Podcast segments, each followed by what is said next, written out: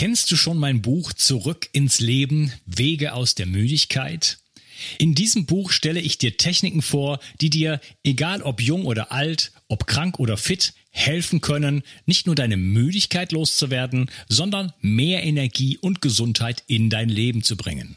Du lernst, wie du am Atem deinen Gesundheitszustand präzise ablesen kannst und mit einer einfachen Übung deutliche Verbesserungen im Bereich der Durchblutung, der Sauerstoffversorgung, der Nährstoffversorgung deiner Zellen und damit verbunden vielen anderen Symptomen erfahren kannst. Du erfährst, warum Muskulatur für jeden Menschen aus gesundheitlichen Gründen wichtig ist und immer wichtiger wird, je älter du wirst. Ich zeige dir eine Technik, mit der du, egal wie es dir jetzt geht, schnell große Erfolge erzielen kannst.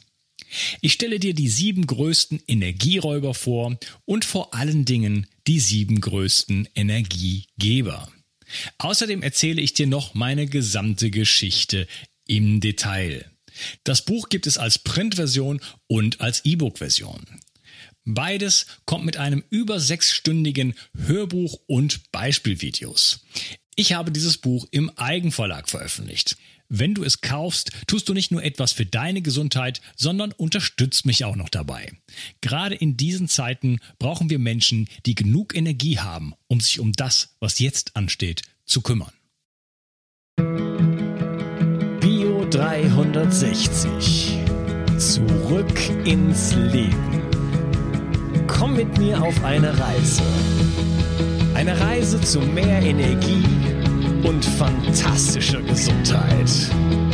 Ich möchte dir das Wissen und den Mut vermitteln, den ich gebraucht hätte, als ich ganz unten war. Dabei will ich dir helfen, wieder richtig in deine Energie zu kommen. Zurück ins Leben. Hallo ihr Lieben und herzlich willkommen zu Bio360. Das ist Teil 2 von meinem Interview mit Lothar Hirneise. Grüß dich, Lothar. Hallo, hallo, ich grüße dich. Ja, wir sind ja schon tief eingestiegen in das Thema Krebs und ich möchte gerne in diesem Teil mit dir über die schulmedizinische Behandlung sprechen. Ähm, was sind denn so Gib uns noch mal so einen Überblick. Was sind so die verschiedenen Stadien, die es da gibt im Krebs?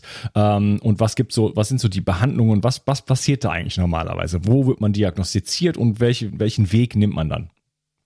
Naja, ich meine, die Diagnose ist, ist klar, die, die geschieht hauptsächlich per Zufall heutzutage oder per sogenannte Vorsorgeuntersuchungen, wenn es um Brust, Prostata und Darmkrebs geht. Aber ansonsten sind fast alles äh, Zufallsbefunde äh, bei Krebs. Ähm, und natürlich die, die, die Klassiker ähm, äh, sind Tumormarke im Blut und dann eben wirklich äh, ich sag, die Mechanik, sprich Röntgen, immer I, äh, CT, PET und, und so diese üblichen Untersuchungen. So.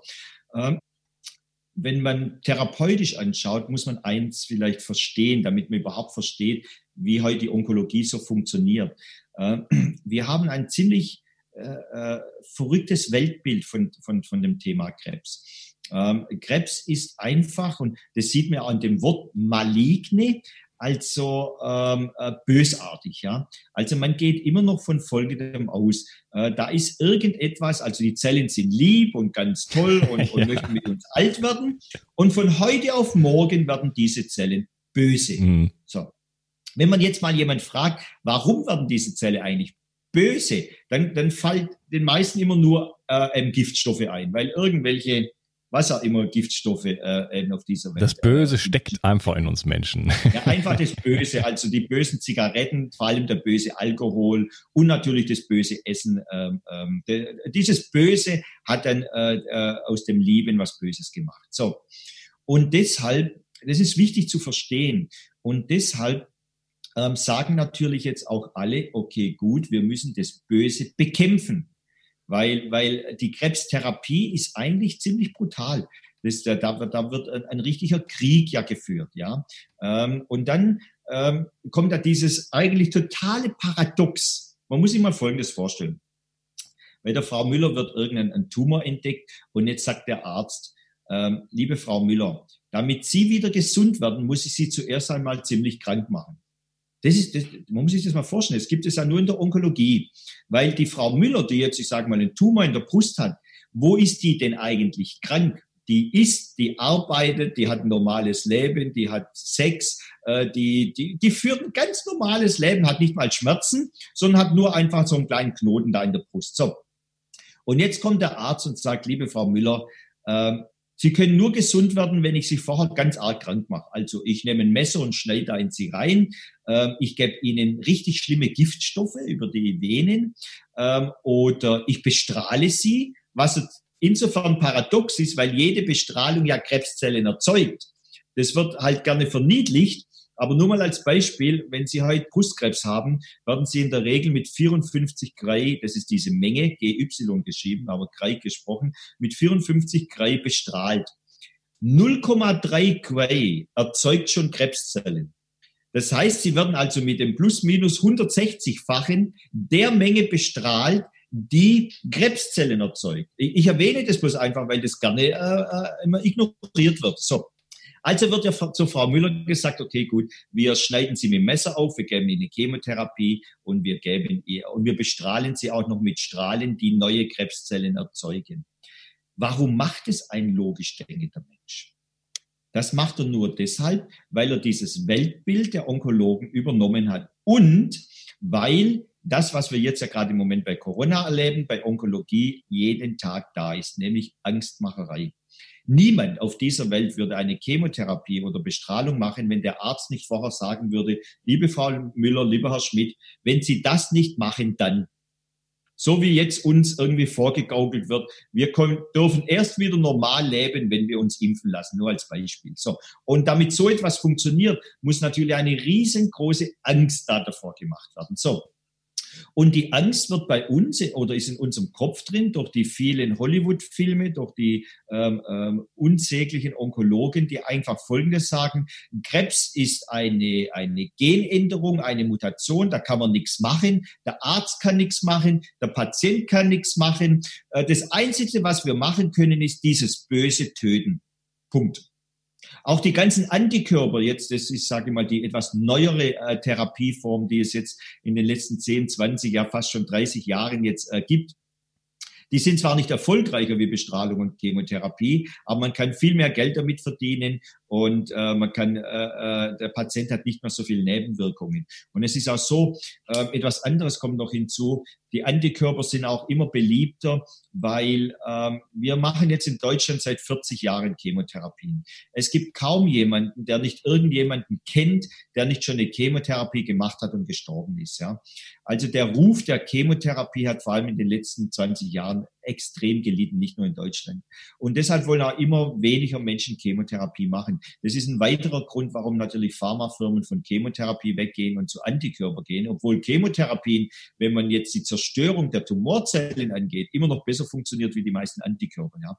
Ähm, aber wie auch immer, Antikörper sind die Zukunft der, der Medizin in der Onkologie. Ich finde es nicht berauschend, aber es ist eben so.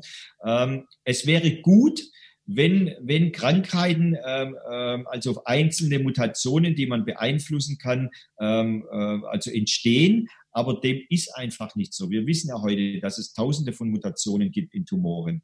Und ähm, deshalb die, zu glauben, dass wir jetzt, äh, das ist die der, der, der Glaube, der im Moment besteht in der, in der Krebstherapie. Also wir, wir sequenzieren Tumore, wir schauen uns die, die Veränderungen der, der Mutation an und dann erfinden wir Medikamente gegen diese Mutation, geben das und dann wird der Patient gesund. Das ist so die Grundidee, die wir im Moment haben in der sogenannten modernen Onkologie des 21. Jahrhunderts. Aber hier sind einfach ganz brutale Denkfehler und die zwei größten sind folgende.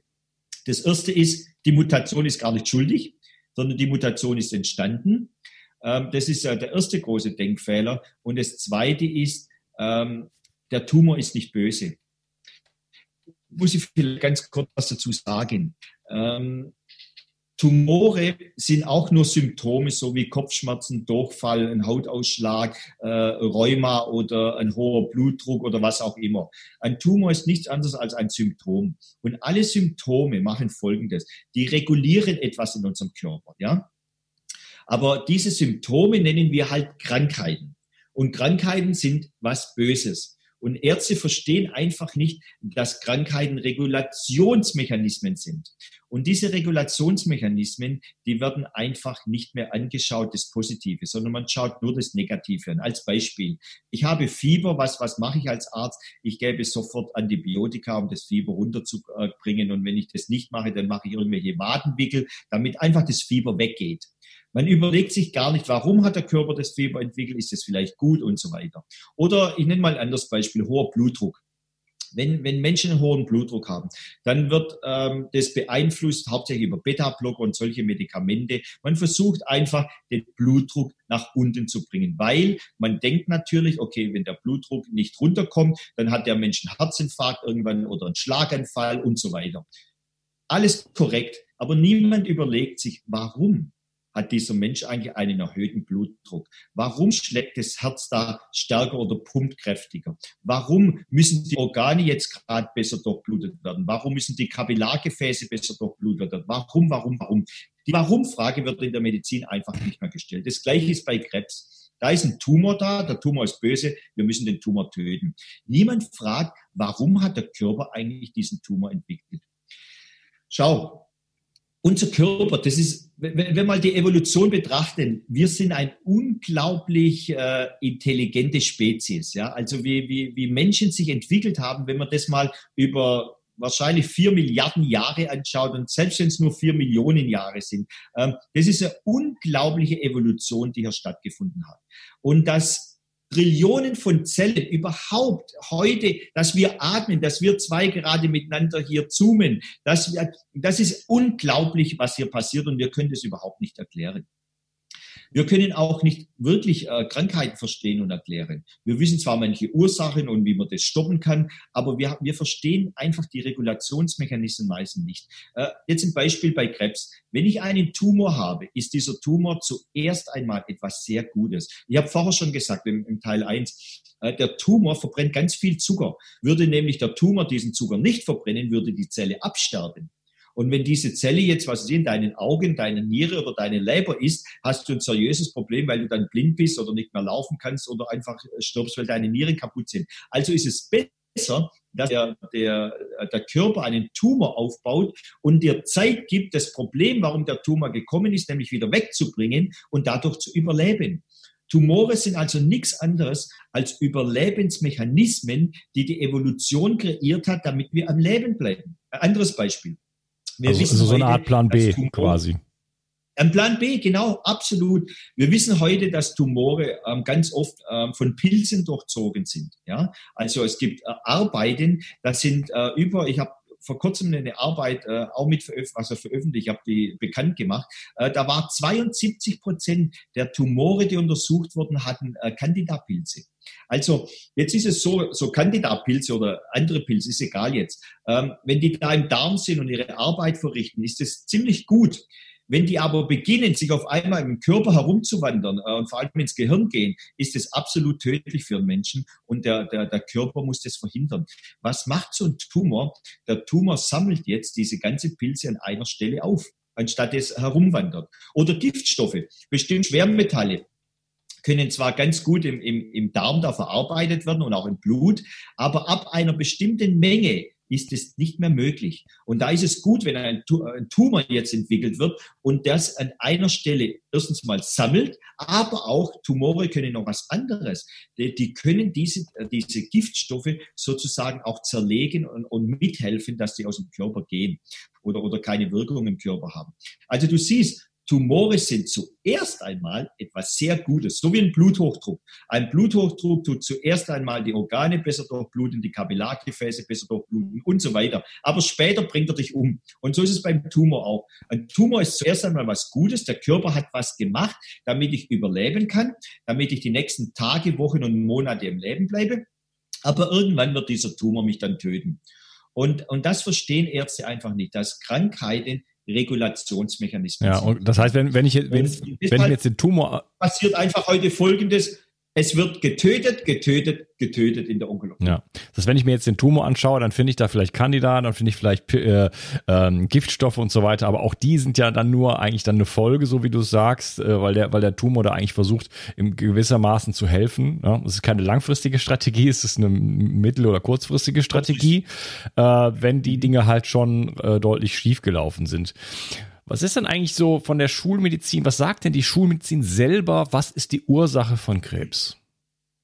Giftstoffe. Also die, die Schulmedizin sagt eigentlich zwei, zwei Dinge. Äh, Giftstoffe und Viren. Ja?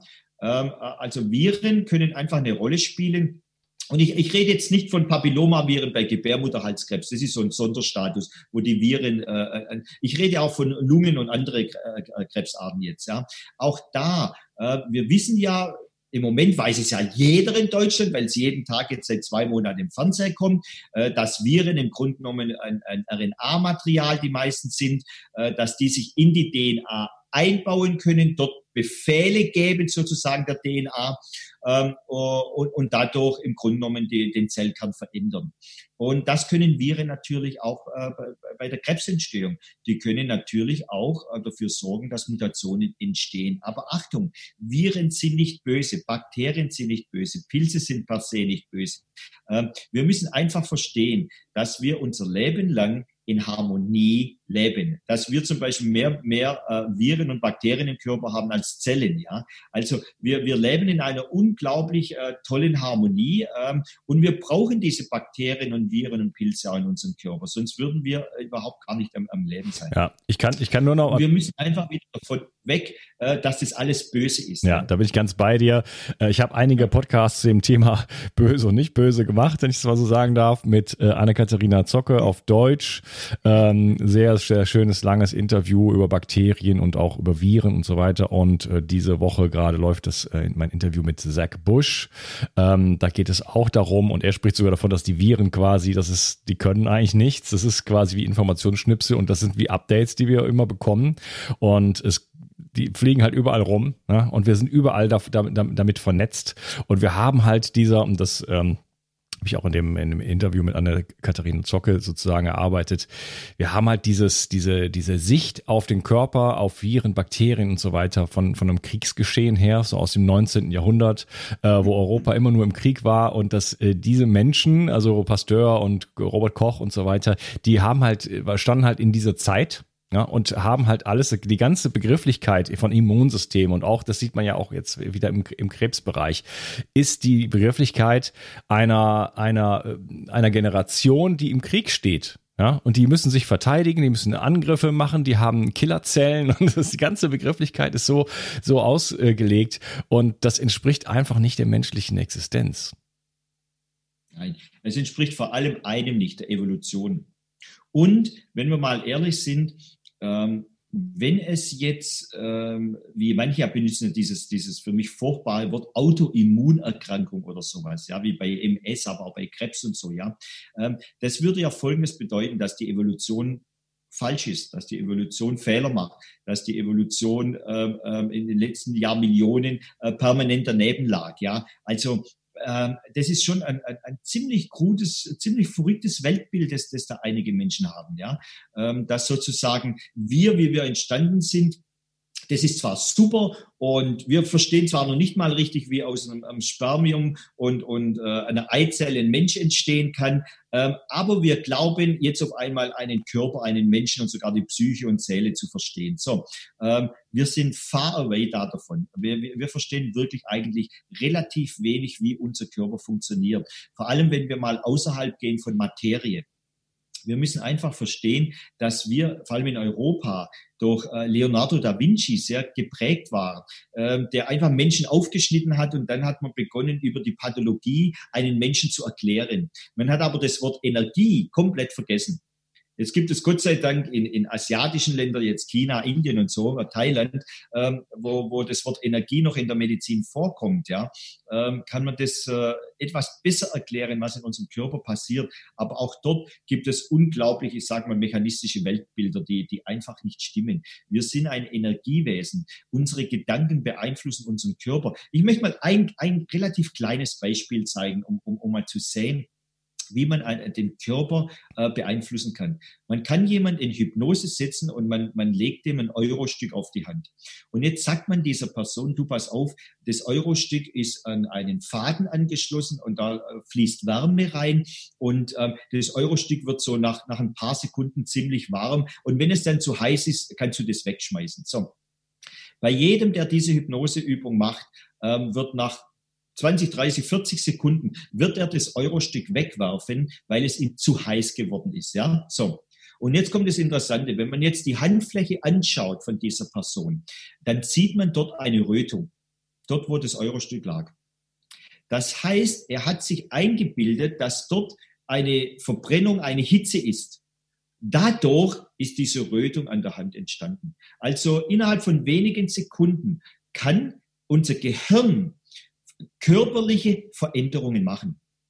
Dieses Beispiel ist jetzt, ich sage mal, ein Negativbeispiel der Hypnose, aber man kann auch über Hypnose, über Einstellungsänderungen natürlich auch sehr viel Positives erreichen. Und ähm, wir oder unser Zentrum oder viele Ärzte, die ich kenne weltweit, wir, wir beweisen das ja jeden Tag, indem Menschen ganz einfach die Ursachen für ihre Erkrankung wegbekommen, also der Stress. Und zwar egal, ob das ein körperlicher Stress über Giftstoffe ist, also zum Beispiel über Entgiftungsmaßnahmen, über Ernährungsmaßnahmen, oder ob es im psychischen Bereich ist, dass man eine Lösung für ein Traumata gefunden hat oder dass man eine, eine Lösung gefunden hat für langfristige Probleme was in der Regel schwieriger ist wie bei Traumata. Bei Traumata kann man es in der Regel etwas schneller auflösen, wie wenn jemand mit einem Alkoholiker verheiratet ist. Da hat man nicht einfach eine Lösung für dieses Problem, weil die einfachste Lösung wäre die Scheidung, aber die Scheidung ist leider auch kein Problem, wenn derjenige dann sich Sorgen weiterhin um, um die Person macht, die er ja liebt, ja.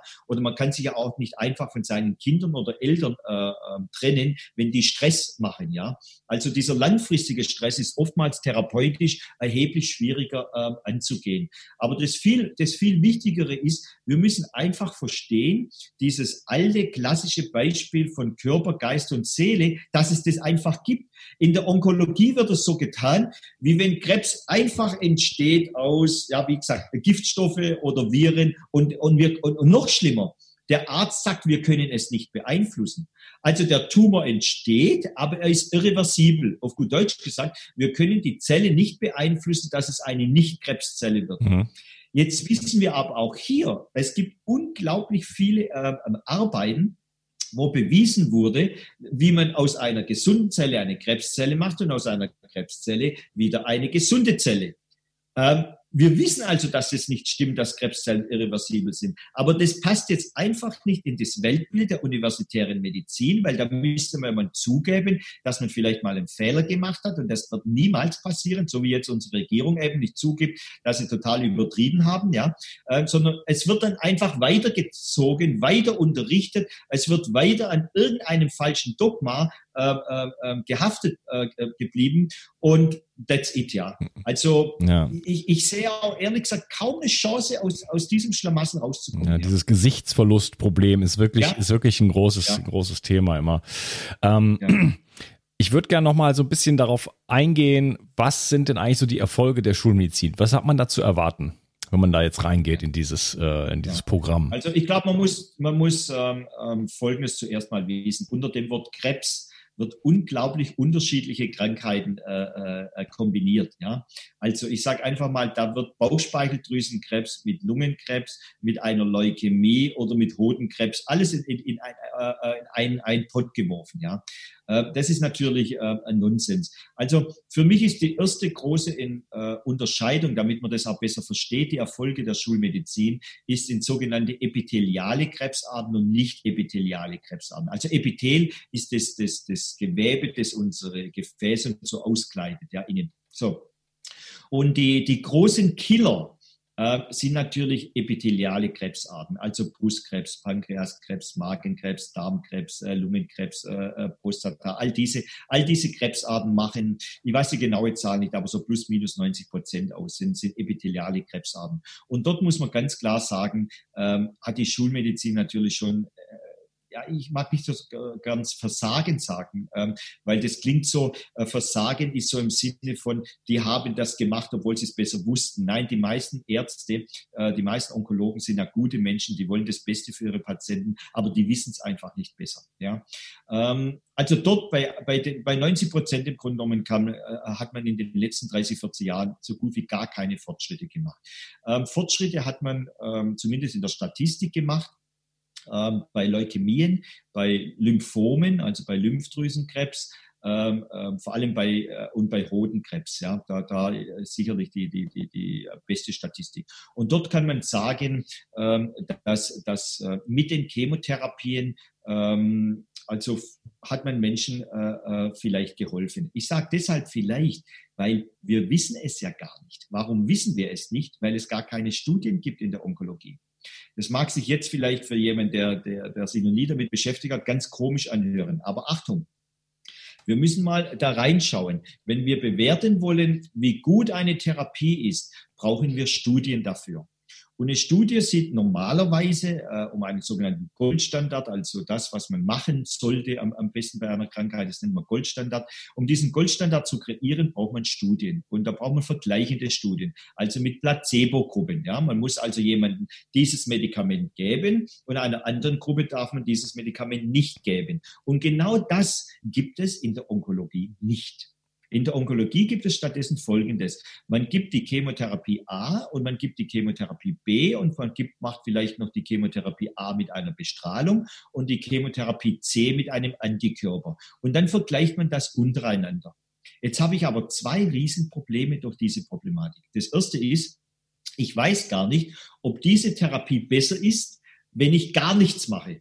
Also ich bräuchte ja eigentlich jetzt mal 100 Frauen mit Brustkrebs, die bekommen Medikament A, ähm, äh, ich sage mal 5FU mit Herzeptin zusammen, nur als um ein Beispiel zu nehmen.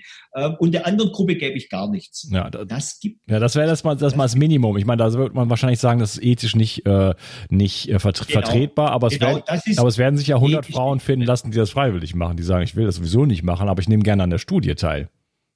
Und weiß, was es ganz sicher gibt. Es würde ganz sicher 100 Frauen geben, die sagen, okay, gut, ich mache zwar jetzt nicht eine Chemotherapie mit Herzeptin zusammen oder was auch immer, aber ich würde gerne eine andere Therapie machen. Vitamin C Hochdosis, äh, Galvanotherapie, Ukrain-Infusionen, äh, was auch immer. Das, was man ja in, in vielen anderen Ländern macht. Ja, so. Das würde es auch in Deutschland geben. Aber das wird natürlich verhindert. Ähm, das wird, äh, ich kann ja verstehen, warum Pharmafirmen das verhindern, weil überleg mal, es kommt raus, dass ähm, ähm, Frauen, die jetzt eben nicht den Weg der Chemotherapie oder Herzeptin oder sowas gegangen sind, dass die länger gelebt haben, ähm, dann wären diese Medikamente ja sofort vom Markt. Dann würde diese Therapie zerstört sein.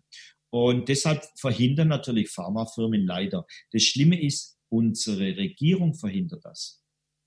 Ähm, normalerweise müsste, schau mal, für jeden logisch denkenden äh, äh, Menschen müsste doch eigentlich Folgendes äh, äh, in, in, jedem Land sein. Wir bräuchten eine Stelle, die diese Studien macht. Ja, also äh, die Regierung, die deutsche Regierung müsste ja eigentlich jetzt eine, äh, die Pharmafirma müsste also dieser, diesem Department Geld geben, die machen die Studie und veröffentlichen diese Studie. Und wenn die, wenn die Studie gut ist, dann darf das Medikament verkauft werden, wenn nicht, dann nicht. Und genau das gibt es nicht. Unsere Regierung verhindert das seit jetzt 40, 50 Jahren. Und warum verhindern die das eigentlich? Ganz einfach, weil sie alle ausnahmslos bestochen sind von Pharmafirmen. Das ist relativ einfach. Und der, der das nicht glaubt oder, oder nicht sehen will, muss ich echt sagen, ist strohdumm. Der, der ist komplett dumm, zwar im Sinne von unwissend, ja. Der weiß nicht, dass Pharmafirmen das verhindern. Weil was ist denn der Status quo im Moment? Eine, eine Pharmafirma äh, macht eine Studie. Und jetzt kommt das absolut perverseste überhaupt je nachdem, bei welcher Krebsart man jetzt ist, bis zu 50 Prozent der Studien werden gar nie veröffentlicht. Die werden gemacht, aber nicht veröffentlicht. Und warum werden die nicht veröffentlicht? Wir wissen ja, warum die nicht veröffentlicht werden, ja, weil herausgekommen ist, dass das Medikament überhaupt nichts taugt. Ähm, äh, nicht nur das, oftmals kommt ja raus, dass die Patienten früher gestorben sind, wie wenn sie ein anderes Medikament gemacht haben. Aber das will man natürlich nicht. Ähm, und heute macht man ganz andere Dinge. Man, man misst gar nicht mehr so wie früher. Früher hat man nur gemisst, wird ein Tumor kleiner, also oder geht er weg oder haben die Menschen länger gelebt. Heute muss man diese zwei Dinge gar nicht mehr haben, damit ein Medikament zugelassen wird. Heute reicht es schon, ein Medikament kriegt eine Zulassung, wenn es zum Beispiel weniger Nebenwirkungen hat wie das andere. Ja, da könnte ich auch ein paar homöopathische Tropfen zulassen als onkologisches Medikament. Das hat ganz sicher weniger Nebenwirkungen. Mhm. Ja, also es ist kompletter Nonsens. Aber das, was ich am meisten ankreide, ist eigentlich, dass Pharmafirmen Studien machen und das Recht haben, a, das Studienlayout zu bestimmen, weil das ist ziemlich wichtig, dieses Layout zu bestimmen, was nämlich für ein Ergebnis rauskommt. Ja, so, das ist schon mal das erste Problem. Und das zweite Problem ist ja ganz klar, die Pharmafirma darf selber bestimmen, ob die Studie veröffentlicht wird, wie sie veröffentlicht wird. Und die Pharmastudie hat alle Kontrolle über alle Zahlen, weil sie eben die Studie bezahlt. Aber eine Regierung, die wirklich Menschen helfen will, die würde sowas nie erlauben. Weil damit bestimmen ja die Pharmafirmen, wir wissen überhaupt gar nicht, ob all die Medikamente, die es da so gibt in der Onkologie, ob die irgendetwas taugen gar nichts. Schönes Beispiel, wir haben ja einen, einen, schönen Beweis dafür. Wir hatten ja vor zwei Jahren äh, diese, diesen äh, schlimmen Fall, als ein Apotheker in Deutschland Medikamente gefälscht hat, in dem Sinne, dass er einfach Wasser da reingetan hat. Ja? Und ganz viele Menschen haben statt einem 100.000 Euro Antikörpermedikament wie Keytruda zum Beispiel oder Herzeptin, was ja auch fast 40.000 Euro kostet, ja, haben die einfach Wasser bekommen oder nur 10 Prozent von dem Medikament. So. Und jetzt haben ähm, äh, plus minus 50.000 Krebspatienten in Deutschland haben das bekommen. Und weißt du, was passiert ist? Niemand hat es bemerkt. Es hat einfach gar niemand ja. bemerkt. Kein Arzt, kein Patient. Also, ob du ein Medikament wie Keytruda, das immerhin 120, 128.000 Euro kostet in Deutschland, ja, ob du also ein, ein Medikament für 128.000 Euro bekommst oder ob du eine Wasserlösung bekommst, hat kein Arzt oder Patient bemerkt. Wie kann denn das sein? Wie kann denn so etwas sein, wenn wir wirkliche Studien hätten, die Medikamente zulassen, aufgrund von dem, dass ein Medikament beweisen muss, dass es bei Krebs einem Menschen wirklich fürs Überleben hilft, dann hätten wir all diese Antikörper, die hätten wir alle gar nicht. Kein einziger von denen hätte wahrscheinlich eine Zulassung. Und das ist, das ist das große, große Problem, das wir haben. Wir haben keine Studien und deshalb kann ich dir deine Frage, wie erfolgreich ist die Schulmedizin hier eigentlich, kann ich gar nicht beantworten. Ich kann nur die Statistiken anschauen, bei Leukämien und so, wo behauptet wird, dass die Statistiken heute besser sind wie vor 20, 30 Jahren. Ähm, aber ich weiß gar nicht, ob, äh, wenn die zum Beispiel was anderes gemacht hätten bei akuten Leukämien, ähm, ob das auch gibt. Oder ein schönes Beispiel, die beste Statistik ist bei Hodenkrebs. Ja? Es gibt also keine Statistik, die besser ist wie bei Hodenkrebs. Jetzt kenne ich aber ein paar Leute, die bei Hodenkrebs was Alternatives gemacht haben und auch gesund geworden sind. Hm, also weiß ich jetzt gar nicht, was ist denn jetzt besser? Die Chemotherapie, die ja jedem empfohlen wird, oder soll ich denen Öl-Eiweißkost oder Ukraine oder irgendetwas, wo ich jetzt ein paar Leute kenne, die das bei Hodenkrebs gemacht haben, wo der Tumor auch weggegangen ist, soll ich denen das empfehlen? Ich weiß es nicht, weil es überhaupt gar keine Studien okay. gibt, und äh, da kämpfe ich ja seit Jahren dafür. Wir müssen endlich mal Studien machen, die irgendeine Aussage Ja, okay, also es gibt ja. diese Vergleichsstudien nicht. Was mich da aber dennoch interessieren würde, ist, wie sieht es denn dann aus? Man wird ja wohl irgendwelche Zahlen haben, wenn jemand eine Chemotherapie macht, Bestrahlung macht, äh, diese Medikamente, diese unfassbar teuren Medikamente bekommt. Äh, wir machen später noch einen Teil und unterhalten uns noch mehr über die Politik und die, die wirtschaftlichen ja, ja. Aspekte davon. Ähm, aber ähm, wie sind die Überlebenschancen? Also wie viel, wie viel Prozent äh, sind danach dann erstmal quasi krebsfrei und äh, was sieht, wie sieht es da mit Rückfällen aus? Äh, ab, ab welchem Punkt kommen Rückfälle? Wie sind die Statistiken dann? Ab welche, welche Thresholds, welche Schwellenwerte gibt es da und so mhm. weiter? Ja, also da muss man, ähm, man kann das nicht generalisieren, weil man muss wirklich jede Krebsart für sich ja. anschauen. Das ist auch das, was mhm. ich äh, äh, vorher schon gesagt habe. Die Problematik ist, unter dem Wort Krebs gibt es so unglaublich unterschiedliche Krankheiten. Ja, das ist so wie wenn wir Kopfschmerzen als eine Krankheit bezeichnen. Das so wie bei, wie und wir würden alle Kopfschmerzen, egal warum, immer gleich ja, Das ist so wie bei AIDS. Ja? Das war ja auch am Anfang nur zwei äh, Symptome sozusagen und jetzt sind es über 50. Ja. Also, und so ist es bei Krebs auch. Also, wenn ich, wenn ich jetzt hinschaue, zum Beispiel bei Brustkrebs, ja, ähm, ähm, dann, ich sage mal, plus minus die Hälfte von Brustkrebs überlebt. Offiziell sind es ja, glaube ich, sogar 70 Prozent. Aber Achtung, da muss man unglaublich viel abziehen. Bei Brustkrebs muss man sogenannte Dezis, also duktale Karzinoma in situ, das ist so eine Art Vorstufe, die wird einfach Krebs bezeichnet. Ja, wenn man die mal abzieht, sind schon mal 10, 20 Prozent der Überlebenden weg. Ähm, dann muss man die Falschdiagnosen, die falsch positiven äh, äh, Diagnosen abziehen, die wir permanent haben.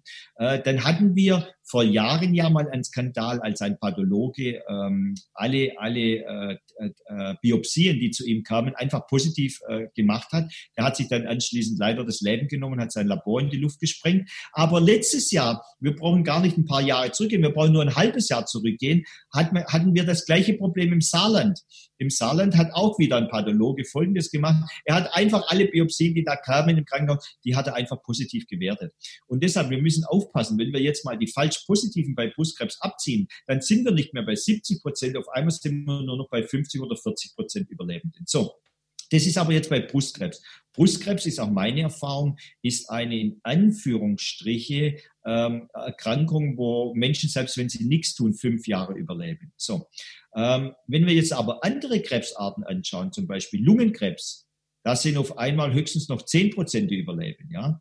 Und wenn wir dann mal Bauchspeicheldrüsenkrebs anschauen, dann sind es, ich glaube, offiziell ist es 96 Prozent und inoffiziell würde ich einfach mal behaupten, ist es 99 Prozent der Menschen, die da sterben. Ja? Und da mache ich immer ein schönes Beispiel. Also trotz, trotz der Behandlung sterben dann 97 bis 99 Prozent trotz oder wegen. Da, ja, das, da, da, da müssen wir, da müssen wir noch darüber reden, ja. Trotz oder wegen der Therapie. Aber ich sage einfach mal so, wenn ich heute Lungenkrebs habe, weil das Lungenkrebs ist das deutlich häufigere, ja. Wenn ich heute Lungenkrebs habe ähm, und mache die Standardtherapie, dann ist es so, wie wenn ich auf den Flughafen gehe. Äh, nicht im Moment, aber sonst, wenn ich auf den Flughafen gehe, da sind 100 Flugzeuge und ich weiß, 90 davon werden abstürzen. Werde ich da in ein Flugzeug mich reinsetzen? Ja, also das ist die Frage, die ich jedem, jedem äh, hier gäbe. Ähm, ähm, machst du machst du eine Therapie, wo du wo du ganz sicher statistisch mäßig weißt, dass 90 Prozent an, äh, an oder mit oder durch diese Therapie sterben. Das ist natürlich schon eine, eine, eine, eine krasse Sache, sage ich einfach mal. Und man muss es ganz, es, es gibt noch schlimmere Krebsarten, also wie, wie Mesotheliome zum Beispiel. Da ist es 99,9 Prozent fast äh, der, der Menschen, die, die sterben. Ja, äh, dann gibt es wieder etwas bessere bei Darmkrebs bei Darmkrebs ist es insofern gut, weil da kann man die, die Standardtherapie, die mit Abstand, mit, mit, mit, mit absolutem großem Abstand, beste Therapie der, der äh, klassischen Onkologie ist einfach die Operation. Das wird nicht vergessen. Also als Beispiel, wenn ich, wenn ich äh, mich, wenn ich einen da Dickdarmkrebs habe und ich lasse mich operieren, dann überlebe ich, sage ich mal, zu 60 Prozent. Wenn ich Dickdarmkrebs habe und lasse mich operieren und mache zusätzlich eine Chemotherapie, dann sind es 61 oder 62 Prozent in der Statistik. Ja? Äh, wenn ich dann noch Bestrahlung oder Antikörper dazu mache, vielleicht 63. Also es verändert sich nicht mehr, besonders ähm, wenn ich Operation plus irgendetwas anderes mache. Die hauptsächliche Therapie, die statistisch wertvoll ist, ist die Operation. Und dann sieht man natürlich auch, bei denen Krebsarten, wo ich nicht oder schwer operieren kann, da, da sterben fast alle. Pankreas. Ich glaube, bei Pankreas ist es plus minus fünf Prozent der Patienten, die man überhaupt nur operieren kann. Und selbst wann, wenn man das operiert, muss man eine sogenannte Kauschwibbel, also eine ziemlich große Operation machen, wo verdammt viel aus dem Körper rausgeschnitten wird und die Lebensqualität so weit runterfährt, dass selbst die dann auch äh, äh, relativ bald sterben. Also oder Lunge. Lunge ist auch nicht ganz so einfach, äh, die Tumore zu zerstören oder zu operieren, genauer gesagt. Und deshalb äh, wendet man halt Chemotherapie an. Und je mehr Chemotherapie, Bestrahlung und Antikörper angewandt wird und je weniger Operation, desto katastrophal schlechter sehen auch die Statistiken aus. ähm, und äh, deshalb, also wenn schulmedizinisch, dann würde ich äh, ich tue es sowieso nicht, weil ich es individuell mache. Aber wenn ich jetzt generell was raten müsste, ja, jemanden, der unbedingt nur Schulmedizin machen möchte, dann würde ich sagen, mach Operationen. Aber äh, überleg dir alles andere außerhalb der Operation. Und wenn du gar keine, wenn eine Operation nicht möglich ist, wie bei Lunge oder Pankreas, dann solltest du dir generell überlegen, was du machst, ja. Ja.